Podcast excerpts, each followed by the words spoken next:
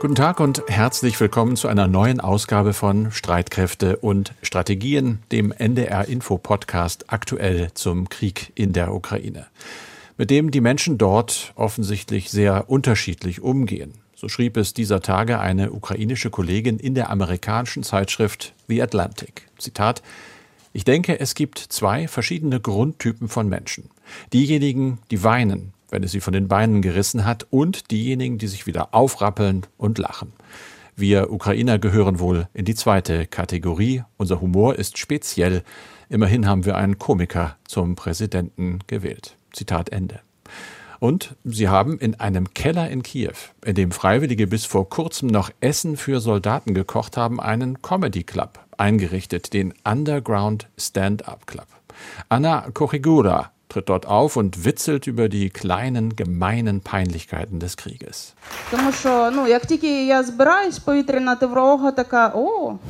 Ich muss aufs Klo und dann geht die Fliegeralarmsirene los. Soll ich mir etwa in die Hose machen? Was, wenn eine Rakete mein Gebäude trifft und die Toilettenmauer einstürzt? Dann könnten mich ja alle sehen. Die Leute lachen, meint sie, weil doch jeder schon mal heimlich diesen blöden Gedanken hatte. Neben ihr steht Jehor Shatailo auf der Bühne und er denkt laut über seinen Job nach und warum er als Komiker den Leuten hilft. Ganz einfach. Lachen lenkt ab. Yes, that's a part of my life and I make jokes of it. Yes, because we have to cope with that. Der Krieg ist Teil meines Lebens, sagt er. Ich mache eben Witze darüber, denn irgendwie müssen wir ja damit fertig werden.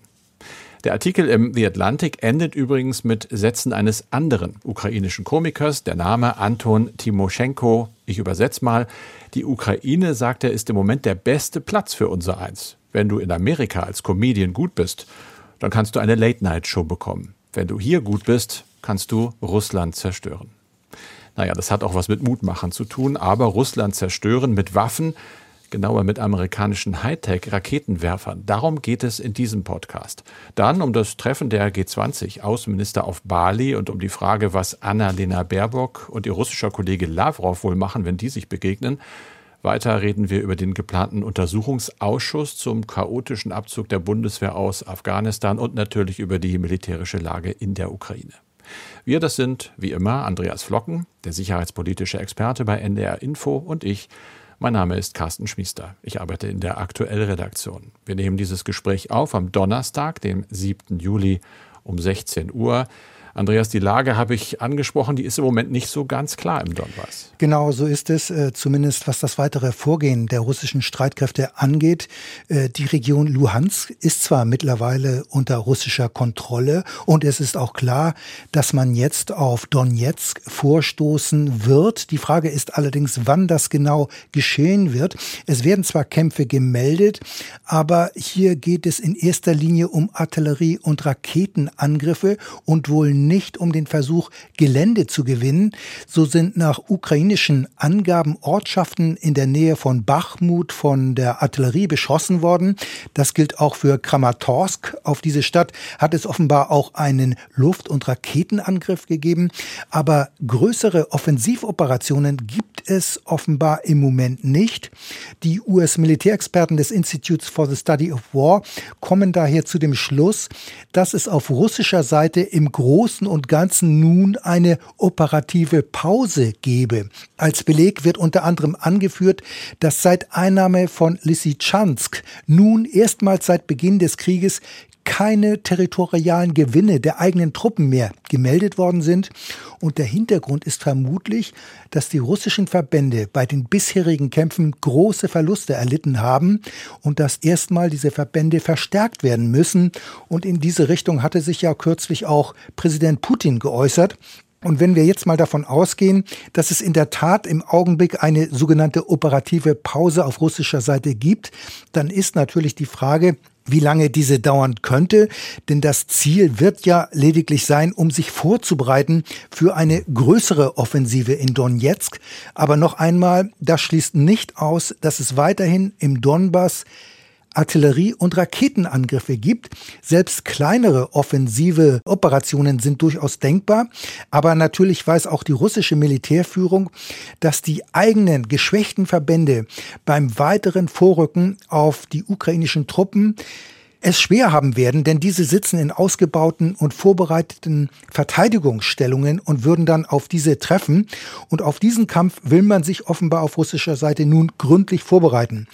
Und dazu passen auch Berichte, dass im russischen Parlament Gesetze in Arbeit sind, mit denen der Einfluss der Regierung auf Wirtschaftsunternehmen verstärkt werden soll. Das heißt, offenbar sollen die Voraussetzungen geschaffen werden, dass der Krieg auch wirtschaftlich besser unterstützt werden kann. Der Output soll anscheinend forciert und optimiert werden. Unter anderem sollen offenbar Arbeitnehmer aus dem Urlaub geholt werden können.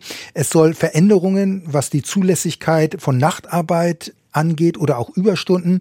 Das hört sich zunächst einmal erstmal sehr banal an, aber das kann natürlich durchaus auch einen Effekt auf den Krieg in der Ukraine haben. Aber man muss auch sehen, solche Maßnahmen haben bisher sicher auch viel mit den Auswirkungen der westlichen Wirtschaftssanktionen auf Russland zu tun. Carsten, jetzt gucken wir aber mal etwas genauer auf die ukrainische Seite. Obwohl man im Donbass in der Defensive ist, spricht man inzwischen auch von militärischen Erfolgen. Und dort gibt es diese offenbar auch, und zwar aktuell mit modernen, vom Westen gelieferten Waffensystemen wie dem US-amerikanischen Mehrfachraketenwerfer HIMARS. Über diesen Einsatz von HIMARS berichtet jetzt unter anderem die Washington Post. Carsten, du hast den Bericht gelesen. Wie läuft mhm. es mit HIMARS? Aus ukrainischer Sicht läuft es wohl sehr, sehr gut mit äh, HIMARS. Der Bericht fängt an mit der Schilderung einer Einheit, die äh, vorgerückt ist und russische Stellungen angreift. Auf der Außenseite des Transportfahrzeuges hat der Reporter der Washington Post drei kleine schwarze Totenköpfe entdeckt. Das stünde, hat ihm jemand äh, der ukrainischen Seite gesagt, jede für, für jeweils eine erfolgreiche Mission, sei aber nicht vollständig. Eigentlich hätten sie schon sechs erfolgreiche Missionen abgeschlossen, aber noch keine Gelegenheit gehabt, die neuen ja, Totenköpfe dort drauf zu malen. Das ist ja nicht unüblich beim Militär, für Außenstehende sicherlich etwas schwer nachzuvollziehen, weil dabei ja auch immer Menschen sterben. Aber so ist es halt. Da wird offenbar äh, sehr präzise schon mit diesen Waffensystemen gearbeitet und dazu passt auch eine Einschätzung des äh, Think Tanks European Council of Foreign Relations, die festgestellt haben, dass allein in der letzten Woche die ukrainischen Streitkräfte in diesen Regionen Luhansk und Donetsk wohl zwei Munitionsdepots der russischen Armee zerstört haben, vermutlich mit HIMARS. Alles deutet darauf hin. Äh, es sei auch wohl eingesetzt worden beim Angriff auf einen russischen Luftwaffenstützpunkt. Darüber haben wir in diesem Podcast auch mal kurz geredet und äh, dieser Think Tank kommt abschließend zu dem Schluss, dass allein die Bereitstellung von im Moment ja wohl nur vier Einheiten dieses Systems HIMARS äh, die Zerstörung eines, steht da wörtlich, wesentlichen Teils der russischen Armeelogistik im rückwärtigen Raum möglich gewesen sei. Das heißt, das sieht erstmal ganz gut aus. Die Soldaten werden weiter nach äh, der Wirksamkeit noch einmal dieses Systems gefragt und sagen, alles, was wir bisher hatten, das waren Systeme aus sowjetischer Produktion noch, war nicht gut.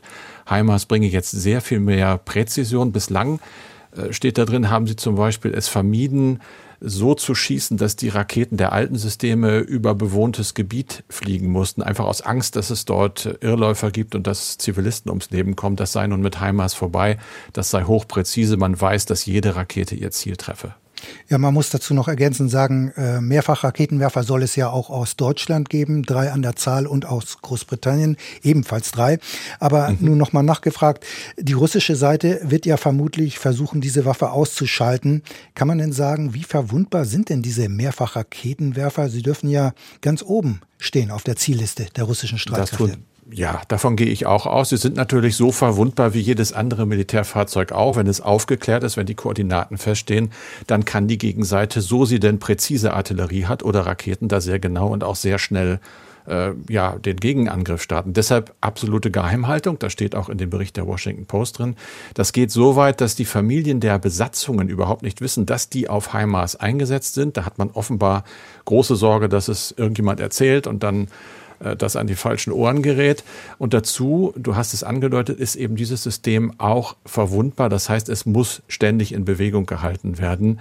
Die Operationen werden dazu meistens nachts durchgeführt und wenn die Raketen verschossen sind, dann ist HIMARS laut Washington Post innerhalb von zwei Minuten verlegebereit und auch sehr schnell, angeblich bis zu 100 Stundenkilometer schnell.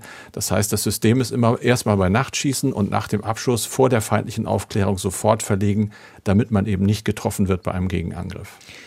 Die bisher gelieferten vier Mehrfachraketenwerfer aus den USA sind ja ein US-System. Mhm. Sie waren völlig fremd für die ukrainischen Soldaten. Sie mussten ausgebildet werden und sie sind meines Wissens sehr schnell und sehr kurz daran ausgebildet worden. Ja. Beherrschen Sie denn das System? Haben wir da irgendwelche Erkenntnisse? Also wenn die Berichte stimmen, dass sie damit treffen, dann gehe ich davon aus, dass sie das System zumindest soweit also ganz ordentlich beherrschen. Aber es war mit Sicherheit nicht einfach. In der Washington Post ist die Rede davon, dass die Mannschaften an einem geheim gehaltenen Ort außerhalb der Ukraine mit amerikanischen Ausbildern für gerade mal zwei Wochen so eine Art Schnelleinweisung bekommen haben. Und das ging wohl wirklich äh, so, dass sie auch gesagt haben, wir müssen von Anfang an praktisch die Finger auf den Knöpfen haben. Also viel, viel Learning by Doing. Ein großes Problem, amerikanisches System, alles auf Englisch. Kaum einer der Soldaten spricht Englisch. Im Training gab es halt noch Dolmetscher, die mussten wohl wirklich mühsam erklären, was jeder einzelne Knopf bedeutet. Das haben die sich dann in Notizbüchern aufgeschrieben und sind jetzt aber wohl immer noch im Einsatz im Feld dabei, hier und da übers Internet Übersetzer online zu, ja, einzuschalten, damit sie das überhaupt verstehen. Aber es hat alles in allem soweit ganz gut geklappt. Jetzt sind sie so begeistert von dem System, dass sie sich natürlich mehr wünschten. Sie sagen aber auch, hätten wir das früher bekommen, und das gilt natürlich für die anderen auch, dann wäre dieser Krieg möglicherweise schon vorbei. Eine Schlussnotiz noch, Andreas, äh, ganz frisch reingekommen sind die Meldungen, dass das russische Militär behauptet, zwei HIMARS-Systeme schon zerstört zu haben. Das ist aber unabhängig von uns nicht zu überprüfen. Nee, das können wir nicht überprüfen. Äh, aber nochmal zur Ausbildung. Zwei Wochen Ausbildung, das ist natürlich sehr mhm. kurz. In Deutschland die Ausbildung an diesem Raketen, Mehrfachraketenwerfersystem im Mars die soll meines Wissens erheblich länger sein. Deswegen mhm. ist sie auch noch nicht in der Ukraine. Mal sehen, ähm, was damit dann passiert. Carsten, wir machen jetzt aber mal einen Sprung von der militärischen auf die politische Ebene. Du hast ja mit Blick auf den Krieg die diplomatischen Aktivitäten stärker im Blick. Unter dem Eindruck dieses Krieges sind die Außenminister der G20-Staaten in Indonesien zu zweitägigen Beratungen zusammengekommen. An dem Treffen bis Freitag auf der Ferieninsel Bali nimmt auch auch der russische Außenminister Lavrov teil. Damit ergibt sich die Frage für seine westlichen Kolleginnen und Kollegen, wie sollen sie mit ihm umgehen? Haben wir da schon etwas gehört, etwa von der Außenministerin Baerbock, die ja ebenfalls in Bali dabei ist? Die ist dabei und die hat vor der Abreise eine entschlossene Haltung angekündigt. Wenn man sie kennt, wundert das nicht weiter, aber sie hat das nicht weiter ausgeführt, äh, wie sie denn umgeht. Schüttelt sie ihm die Hand, schüttelt sie ihm nicht die Hand? Wird es ein Treffen geben? Da sage ich mal, das ist eher unwahrscheinlich. Äh, geht man sich da demonstrativ aus dem Weg oder versucht man irgendeinen Mittelweg? Das wird schwierig werden, aber Annalena Baerbock ist ja eine, die normalerweise ja auch nicht sich klein macht, auch nicht vor einem Herrn Lavrov. Also da ist auch äh, durchaus Konfliktpotenzial gegeben. Wir haben alle ein Interesse daran, hat sie allerdings auch gesagt, äh, dass das internationale Recht geachtet und respektiert wird. Das sei der gemeinsame Nenner und deshalb äh, will man Russland nicht einfach die Bühne dieses Treffens überlassen. Deshalb auch der Grund dafür, dass sie dahin gefahren ist. Sicherlich auch der Grund, dass der amerikanische Kollege von ihr, Herr Blinken, auch äh, wohl da auftauchen wird, aber sich nicht mit Lavrov treffen wird. Das ist schon im Vorfeld erklärt worden. Die Gastgeber, die Indonesier, sind natürlich hoch angespannt, weil sie einfach nicht wissen, ob es zu einem Eklat kommen könnte oder nicht. Möglich ist das. Ein Sprecher des Außenministeriums hat gesagt, wir sind auf verschiedene Szenarien vorbereitet. Was wir jetzt schon wissen, ist, dass es wohl keine gemeinsame Abschlusserklärung geben wird. Das ist ja auch schon mal ein Zeichen. Und dann wird hinterher geguckt, wie ist es denn gelaufen? Denn dieses Außenministertreffen ist die Vorbereitung des großen G20-Treffens im November der Staats- und Regierungschefs. Da wissen wir, dass Bundeskanzler Scholz gesagt hat, er werde erst kurz vor der Abreise entscheiden, ob er hinfliegt. Putin ist wohl dabei, vielleicht aber nur virtuell und auch Zelensky, also der ukrainische Präsident, ist eingeladen. Ob das alles so kommt, das hängt eben jetzt auch vom Verlauf dieses Außenministertreffens ab. Carsten, der Fall des US-Basketballstars Britney Griner macht immer mehr Schlagzeilen.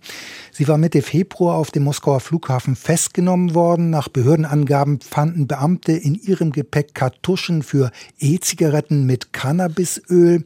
Seither ist die 31-Jährige in Russland in Haft und ihr wird der Prozess gemacht. Carsten, du hast dich mit dieser Sache beschäftigt. Da geht es inzwischen doch wohl um deutlich mehr als nur in Anführungszeichen mutmaßlichen Drogenschmuggel.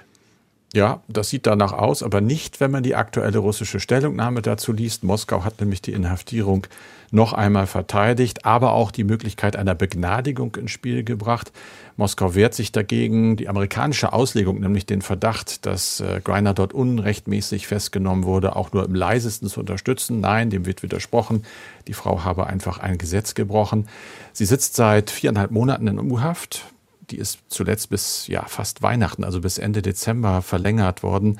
Das Verfahren läuft und wir müssen mal gucken. Man hat so angedeutet in Moskau, so lese ich das, dass wenn es ein Urteil gibt und sie die Schuld äh, zugegeben habe, könne sie ein Gnadengesuch schreiben und dann müsse Putin entscheiden. Das Ganze liegt mittlerweile auch auf dem Schreibtisch von US-Präsident Joe Biden. Der will sich für ihre schnelle Freilassung einsetzen, aber man gewinnt den Eindruck, dass das ohne Gegenleistungen Washingtons wohl schwierig wird weshalb amerikanische Medien auch schon mal das Wort Geisel ins Spiel gebracht haben und sie deuten an, dass die 31-Jährige möglicherweise russische Verhandlungsmasse sein könnte. Verhandlungsmasse, wenn Greiner mhm. also als eine Art Geisel benutzt wird, was könnte Moskau denn für ihre Freilassung verlangen? Andere Freilassungen zum Beispiel. Es gibt schon Berichte, nach denen sie möglicherweise gegen Viktor Baut ausgetauscht werden könnte. Das ist ein russischer Waffenhändler, 55 Jahre alt, ehemaliger sowjetischer Offizier. Der verbüßt laut einem Bericht der New York Times zurzeit eine 25-jährige Bundesstrafe in Amerika und zwar wegen Verschwörung zum Verkauf von Waffen an Parteien mit Plänen, Amerikaner zu töten. Der hat einen Anwalt, der wiederum mit dem russischen Botschafter in den USA gesprochen hat. Und der Botschafter habe ihm gesagt, die Freilassung dieses Mannes sei für die Russen von hoher Priorität. Die Russen haben wohl auch noch Interesse an der Freilassung von Roman Seletsnev. Das ist ein Hacker, der wegen Kreditkarten- und Identitätsdiebstahls in Amerika zu 27 Jahren Gefängnis verurteilt worden ist. Und es gibt wiederum in Russland noch eine weitere mögliche US-Geisel. Paul Whelan heißt der, ein ehemaliger US-Marine, der dort 16 Jahre Haft wegen Spionage bekommen hat. Also das sieht nach einem sich anbahnenden Austausch, nach einem Deal aus. Jetzt aber wieder zurück nach Deutschland. Äh, es gibt einen Untersuchungsausschuss, vermutlich jedenfalls. Er wird in der Nacht beschlossen werden, wohl äh, im Bundestag, und der befasst sich mit dem Ende des Afghanistan-Abzuges der Bundeswehr. Da steckst du drin in der Materie. Kannst du noch mal kurz sagen, worum es da geht? Ja, der Untersuchungsausschuss soll sich auf die militärische Evakuierungsoperation der Bundeswehr im August vergangenen Jahres konzentrieren. Das hat ja auch die Ampelkoalition in ihrem Koalitionsvertrag vereinbart dass man diesen Untersuchungsausschuss einrichtet. Und es geht hier nicht um eine Aufarbeitung des ganzen 20-jährigen Afghanistan-Engagements, denn da lief ja auch vieles schief. Das soll vielmehr eine Enquete-Kommission machen, die soll sich damit beschäftigen. Das heißt, dann werden auch Wissenschaftler und andere Experten mit dabei sein. Aber man muss natürlich sagen, ein Untersuchungsausschuss ist natürlich das schärfere Schwert, denn der Untersuchungsausschuss kann Beteiligte vorladen und es gelten hier auch die Verfahren der Strafprozessordnung. Also der Untersuchungsausschuss wird sich nur auf den Abzug konzentrieren, aber auch da gibt es ja vieles aufzuarbeiten, denn es hat zahlreiche Versäumnisse gegeben und es stellen sich viele Fragen, zum Beispiel, warum die schnelle Machtübernahme der der Taliban und der totale Zusammenbruch der hochgerüsteten afghanischen Armee überhaupt nicht erkannt worden ist. Es hat ja überhaupt keinen Widerstand gegeben von Seiten der Streitkräfte und die Taliban haben die Provinzen und auch die Hauptstadt dann schließlich praktisch kampflos übernommen. Der BND, Bundeswehr und andere Experten haben das vorher für unmöglich gehalten bzw. unwahrscheinlich. Aus diesem Versagen lassen sich dann natürlich auch viele Lehren ableiten, auch für andere sogenannte Ertüchtigungseinsätze. Und dann haben wir natürlich auch eine ganz andere Frage. Die Frage bezieht sich auf die Ortskräfte, das heißt auf die Afghanen, die der Bundeswehr Bundeswehr als Übersetzer und in anderen Funktionen am Hindukusch geholfen haben. Und sie sind letztlich, ja, man muss es so sagen, von Deutschland im Stich gelassen worden, denn äh, die von den Betroffenen immer wieder geforderte Evakuierung wurde immer wieder hinausgezögert. Innenministerium und das Auswärtige Amt und andere Stellen haben sich gegenseitig dafür die Verantwortung zugeschoben. Außerdem soll das Außenministerium wohl verhindert haben, dass damit ein Signal gesetzt werden könnte, das zu einer Massenflucht in Afghanistan hätte führen können. Also bis heute haben haben es viele Ortskräfte nicht nach Deutschland geschafft. Also hier gibt es ganz, ganz viel aufzuarbeiten. Es gibt auch Neues, was den Kauf der MV-Werft in Rostock angeht. Das war Thema bei uns im Podcast in dieser Woche. Jetzt gibt es grünes Licht, Andreas? Ja, vom Haushaltsausschuss. Der Deal ist jetzt praktisch in trockenen Tüchern. Der Haushaltsausschuss hat grünes Licht gegeben. Das heißt, der Bund kauft den ehemaligen MV-Werftenstandort Rostock. Damit kann die deutsche Marine hier künftig Schiffe warten und reparieren, zusätzlich zum Marinearsenal in Wilhelmshaven. Der Käufer ist allerdings nicht direkt die Bundeswehr, sondern die Bundesanstalt für Immobilienaufgaben, kurz BIMA genannt. Und es heißt, die Übernahme kostet rund 87 Millionen Euro. Und die BIMA wird dann das Gelände wiederum an die Bundeswehr verpachten. Und das ist ein übliches Verfahren. Und übernommen werden dann auch über 500 Arbeitsplätze. Also die Marine wird damit einen Schritt schaffen zur Erhöhung der eigenen Einsatzbereitschaft. Und dann können die Arbeiten zur Instandhaltung künftig wesentlich schneller ausgeführt werden als bisher. Und das ist natürlich auch eine gute Nachricht für die 500 Leute, die dann eben Arbeit behalten in der Region, die ja nicht unbedingt die wirtschaftsstärkste ist in Deutschland. Wir haben eine E-Mail zum Schluss und zwar von Heiko Eichenberg. Der schreibt uns, im Politikunterricht in Niedersachsen ist das dritte Semester der Oberstufe immer Friedens- und Sicherheitspolitik, wobei auch die Bundeswehr thematisiert wird. Dabei spielt auch das Weißbuch der Bundeswehr eine wichtige Rolle. Das aktuelle ist von 2016. Kann man sagen, dass weite Teile davon als überholt gelten müssen? Und gibt es konkrete Pläne, diese rasch zu überarbeiten? Also zunächst muss man feststellen, das Weißbuch von 2016 gilt als das oberste Grundlagendokument für die Sicherheits- und Verteidigungspolitik der Bundesregierung. Es ist damals von dem Verteidigungsministerium ausgearbeitet worden, allerdings unter Mitwirkung auch der anderen Ressorts und es ist dann vom Kabinett gebilligt worden. Und es ist insbesondere für die Bundeswehr sehr, sehr wichtig, weil hier die Aufgaben festgelegt sind und für die Bundeswehr leiten sich alle weiteren Dokumente äh, von diesem Weißbuch ab, also die Konzeption der Bundeswehr, wo genau aufgeführt ist, wie die Bundeswehr aufgestellt ist und auch das sogenannte Fähigkeitsprofil der Bundeswehr, also was die Bundeswehr können muss und was weniger wichtig ist etc. Ja, ob das Weißbuch überholt ist, na, es ist inzwischen sechs Jahre alt, das ist richtig, aber ich denke, äh, die wesentlichen Punkte sind durchaus drin, denn es ist ja verabschiedet worden nach der Krim-Annexion 2014 und damit hat man bereits die Weichen gestellt hin zur Landes- und Bündnisverteidigung als die zentrale Aufgabe der Bundeswehr. Und das war vorher ziemlich anders, denn da hatten wir ja das Ende der Ost-West-Konfrontation und da ist das in den Hintergrund getreten. Und nach meiner Kenntnis gibt es keine Pläne, das Weißbuch von 2016 zu überarbeiten. Stattdessen wird inzwischen an einer sogenannten nationalen Sicherheitsstrategie für Deutschland gearbeitet und ich gehe davon aus, dass diese Strategie letztlich das zentrale sicherheitspolitische Dokument für Deutschland sein wird und zwar auch für die Bundeswehr. Die Ausarbeitung dieser nationalen Sicherheitsstrategie ist im Koalitionsvertrag der Ampel vereinbart worden, also vor dem russischen Angriff auf die Ukraine und sie ist letztlich ein Kompromiss gewesen, also diese Sicherheitsstrategie, weil die FDP sich damals für die Einrichtung eines Nationalen Sicherheitsrates eingesetzt hat. Äh, dazu ist es dann aber dann nicht gekommen und man hat sich letztlich dann auf eine Sicherheitsstrategie geeinigt. Das heißt, dass diese erarbeitet werden soll und mhm. die soll dann bis Ende des Jahres vorgelegt werden und dann wird man genauer sehen, wie auch das Verhältnis zum bisherigen Weißbuch sein wird. Aber eigentlich ist die Lage ja im Moment so volatil, sage ich mal, gerade was den weiteren Verlauf des Krieges in der Ukraine angeht, dass man vielleicht Ende des Jahres auch noch gar nicht so richtig weiß, in welche Richtung konkret es gehen wird? Das kann durchaus sein. Andererseits mhm. muss man sehen, dass natürlich grundsätzlich solche Dokumente Grundsatzdokumente sind. Da wird man nicht ganz konkret drauf eingehen, was, was, äh, was und wie was gemacht wird.